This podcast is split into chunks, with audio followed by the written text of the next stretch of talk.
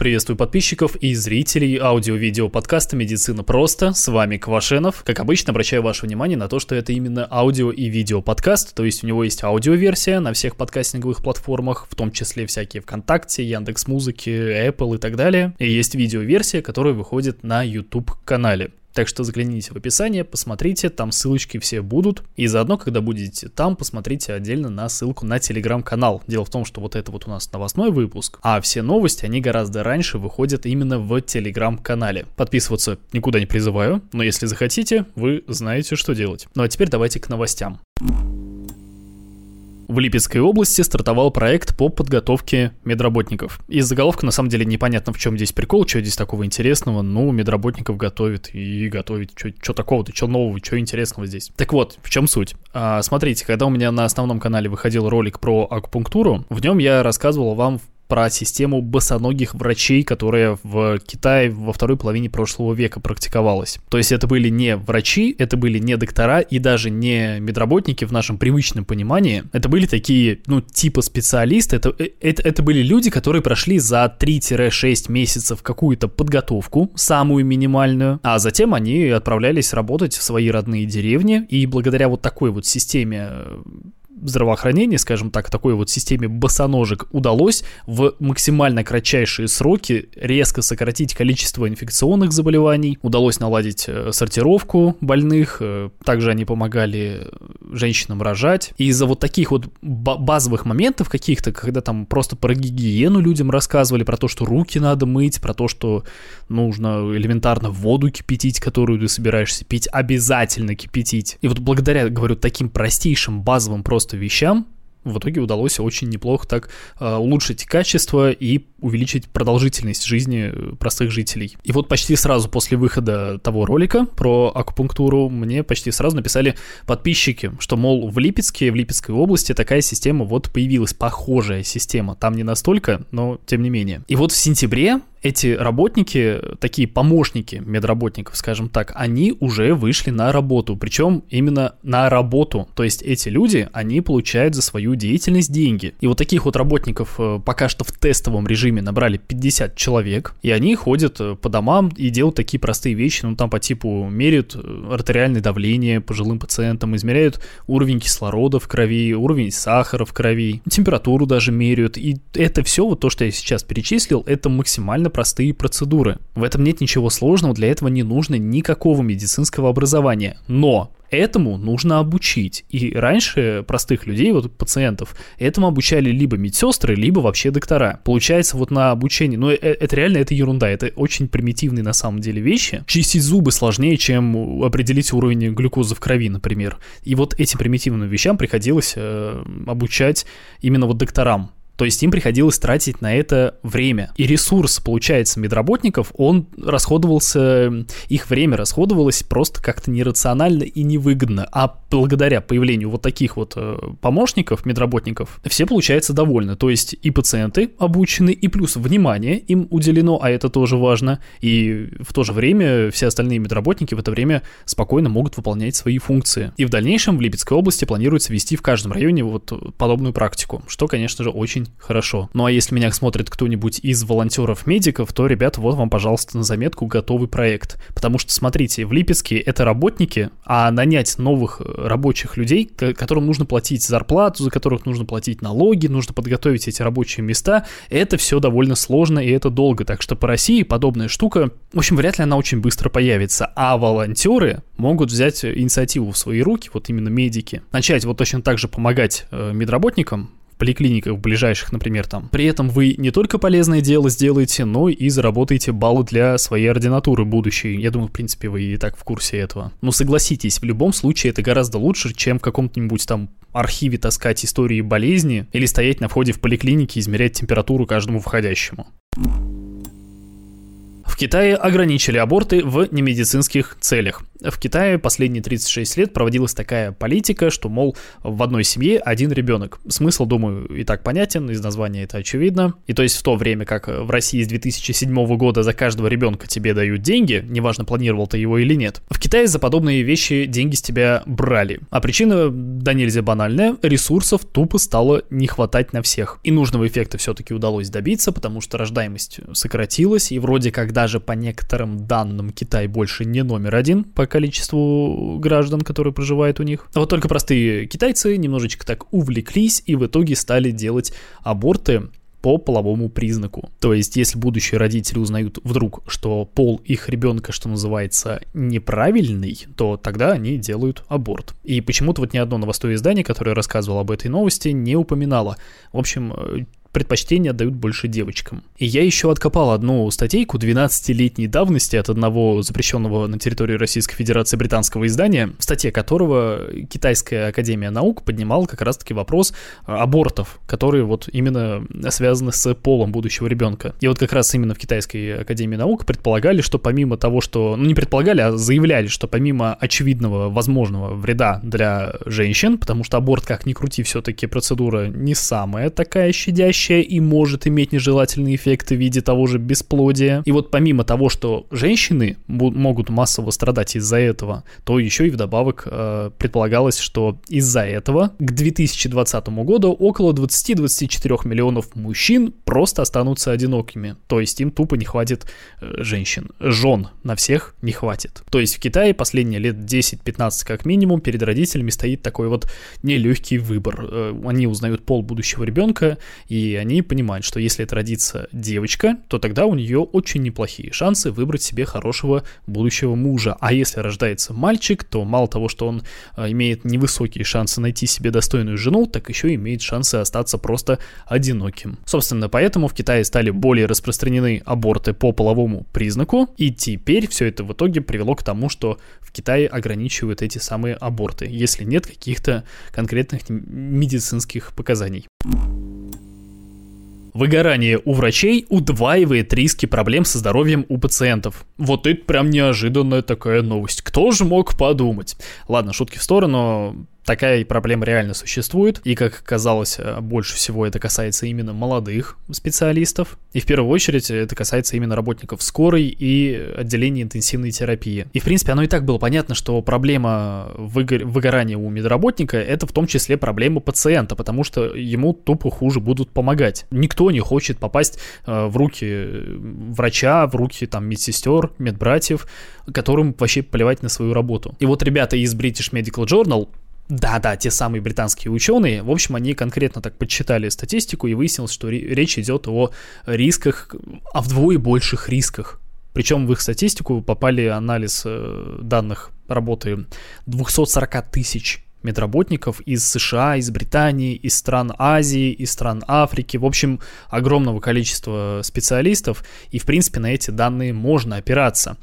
Окей, окей, с этим разобрались, проблема есть, но с выгоранием-то что делать будем?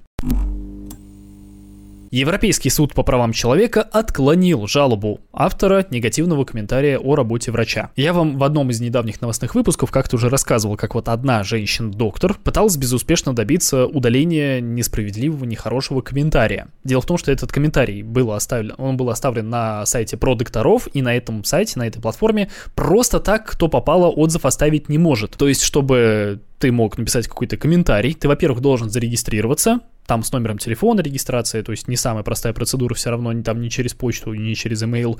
Плюс нужно сфотографировать для модератора свое заключение, ну, в смысле заключение, которое тебе отдал врач, чтобы подтвердить таким образом, что ты действительно был на приеме у этого специалиста. Там должна быть его печать, его там подпись. И то вот это вот все, оно еще не гарантирует, что твой комментарий пропустят. Он должен быть прям вот уникальным. Мой, например, комментарий так не пропустили. В общем, э, суть в том, что с накруткой рейтингов э, на этой платформе борется очень неплохо. И если какой-то хам тебе оставляет неадекватный, необъективный, вообще невменяемый какой-то комментарий, ты, конечно, справедливо не хочешь, чтобы другие люди видели его, и тем более ты не хочешь, чтобы он сказывался на твоем рейтинге, который ты там зарабатывал своим там кровью и потом. Ну и, как я сказал, та женщина, та, та доктор не смогла в итоге добиться удаления комментария, потому что суд в итоге, конечно, принял во внимание две лингвистических экспертизы, одну профессиональную экспертизу и сказал, что, ну, смотрите, в общем, в комментарии выразили просто свое субъективное мнение. Хотя, да, конечно, доктор не совершила никакой ошибки, она сделала все правильно, но вот пациентке не понравилось и свое субъективное мнение она может выражать, как она того пожелает. А в этот раз ситуация противоположная. Доктор поставил диагноз паховая грыжа своему пациенту, и, соответственно, он рекомендовал провести операцию. Причем э, доктор это детский хирург, то есть, соответственно, его пациент это ребенок, и все жалобы исходили именно от отца этого ребенка. И вот этот самый отец, он решил, что, ну, возможно, здесь не это нет самой не паховой грыжи, и обратился за вторым мнением к другим специалистам и те диагноз не подтвердили. И вот, в общем, на этих эмоциях э, отец решил написать недовольный комментарий, что вот так и так, диагноз неправильный, предлагал провести операцию, операция стоит 30 тысяч, а оказалось, оно было не надо. К сожалению, к сожалению, нельзя сейчас прочитать оригинал, что там все-таки было написано. Картина была бы более объективной. Anyway, доктор, вот этот э, детский хирург, он э, прочитал комментарий, он на него обиделся, посчитал, что все сказанное клевета и просто подал в суд требованием выплатить, во-первых, моральную компенсацию, во-вторых, извиниться, и в-третьих, конечно же, удалить этот комментарий. И вот летом 2020 года это все завершилось, э, суд признал ответчика виновным, то есть а, там и моральная компенсация была, в смысле компенсация морального вреда, и комментарии удалить велели, и извиниться. Правда, моральный вред, в, в, общем, истец спросил 1 миллион рублей. Ему суд сказал, что что-то ты как-то много просишь за один комментарий, который все равно удалят, вот тебе двадцатка и хватит тебе. Но окончательная история закончилась вот прям вот совсем недавно, Закончилась она в Европейском суде по правам человека, который все-таки признал, что да, действительно комментарий был несправедливым, комментарий, там была написана клевета, его нужно удалить, и моральный вред все-таки компенсировать. И если кто-то из вас вдруг хочет начать возмущаться, что типа вот, врач поставил неправильный диагноз, а о его работе нельзя оставить объективный отзыв, то, во-первых, погуглите разницу между терминами «врачебная ошибка» и «врачебная халатность». И, во-вторых, если ты вдруг недоволен качеством работы специалиста, тем более качеством работы врача, то пиши свой комментарий таким образом, чтобы его расценивали как твое субъективное мнение. YouTube назвали вредным для подросткового сна. Да что такое? Еще одна удивительная и невероятная новость от наших ученых. Подросткам рекомендуется спать в сутки 8-10 часов. Да, я сам был в шоке, когда узнал такую информацию. А, так вот, среднее количество сна у подростков, оно, как правило, ниже, которое вот рекомендуется, и там причины могут быть разные. Конкретно сейчас поговорим именно про просмотр всяких видосиков и сериальчиков перед сном. Так вот, психологи из Австралии подсчитали, что просмотр видосов на ютубе перед сном уменьшает среднюю продолжительность сна у подростков на 11 минут, а просмотр Netflix был связан с дневной сонливостью. Быть такого не может. И вот, казалось бы, 11 минут, да, ну всего лишь, ну ерунда по сравнению вот с 8-10 часами.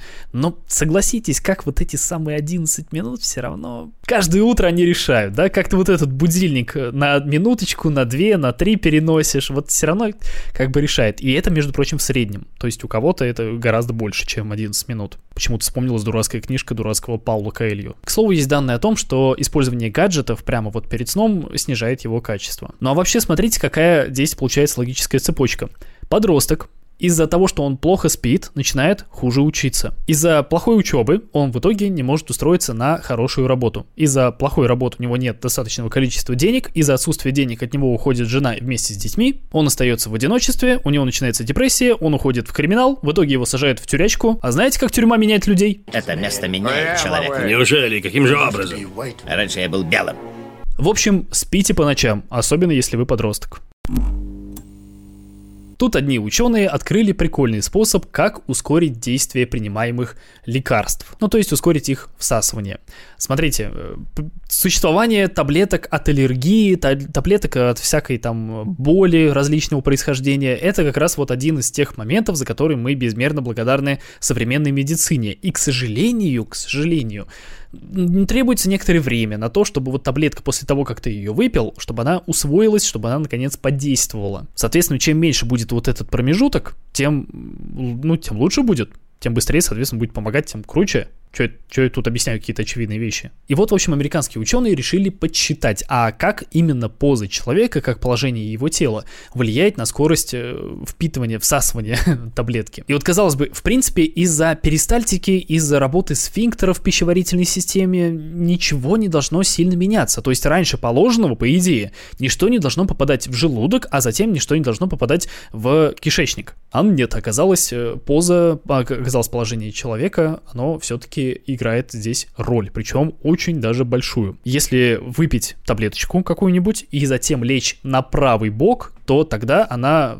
всосется в кровь в два раза быстрее, чем просто, скажем так, стоя, чем если бы вы выпили эту таблетку в стоящем положении. А если лечь на левый бок, то тогда процесс замедлится в 10 раз. И это стоя. То есть будет в 20 раз медленнее, чем если вы будете лежать на правом боку. И в принципе это пока что такое единственное исследование. Оно первое в своем роде. И оно такое достаточно было маленькое, но тем не менее, вам вообще ничто не мешает проверить вот этот бесплатный лайфхак в следующий раз, когда вы будете пить какую-нибудь таблетку. Мораль снизила влияние веры в ковидные теории заговора. Оказывается, антиваксеров не обучать надо было, а стыдить. В журнале PLOS ONE, это один из тех журналов, в которых статью опубликовать, а это вам не шубу в трусы заправлять, извините меня. Там опубликовали исследование, и, казалось бы, ученые говорят про очевидные вещи, но удивляет, что вот этому всему нашлось, нашлись конкретные подтверждения. А именно, исследователи проанализировали данные 50 тысяч человек из 67 стран. Так вот, любители теории заговоров, очевидно, не любят слушать официальные данные. Несмотря на их логичность, внятность, доступность и даже простоту, конспирологи не верят им ни на йоту. А вот всяких там бестолочей они слушают с большой охотой.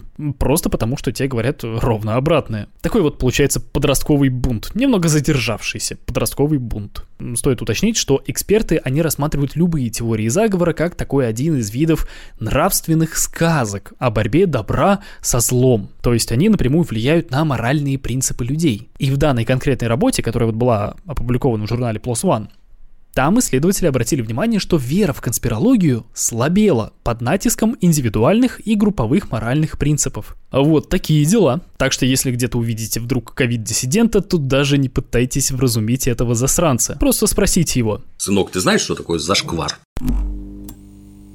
Чтобы меньше уставать на работе, нужно всего лишь Тут румынские ученые подоспели с очередной неожиданной новостью. Какой-то прям неожиданный сегодня выпуск у нас получается. Так вот, суть в том, что для того, чтобы меньше уставать в конце рабочего дня, нужно просто устраивать короткие перерывы. Кто ж мог подумать, да? Никто ж не, догадывался. Ну а вообще, если серьезно, то такие вещи, казалось бы, очевидные для любого работяги, они, в принципе, тоже должны быть доказаны и объективно доказаны, для, хотя бы для того, чтобы просто э, закрепить такие вот маленькие перерывчики на законодательном уровне. Потому что на данный момент во всем мире. В лучшем случае, прям в идеальнейшем у человека есть два перерыва. Один на обед и другой, их там может быть несколько, на перекур. Причем, если ты не куришь, то, соответственно, у тебя только один перерыв на обед. И то не везде. И вот исследователи из Румынии провели мета-анализ 22 исследований, которые были опубликованы за последние 30 лет.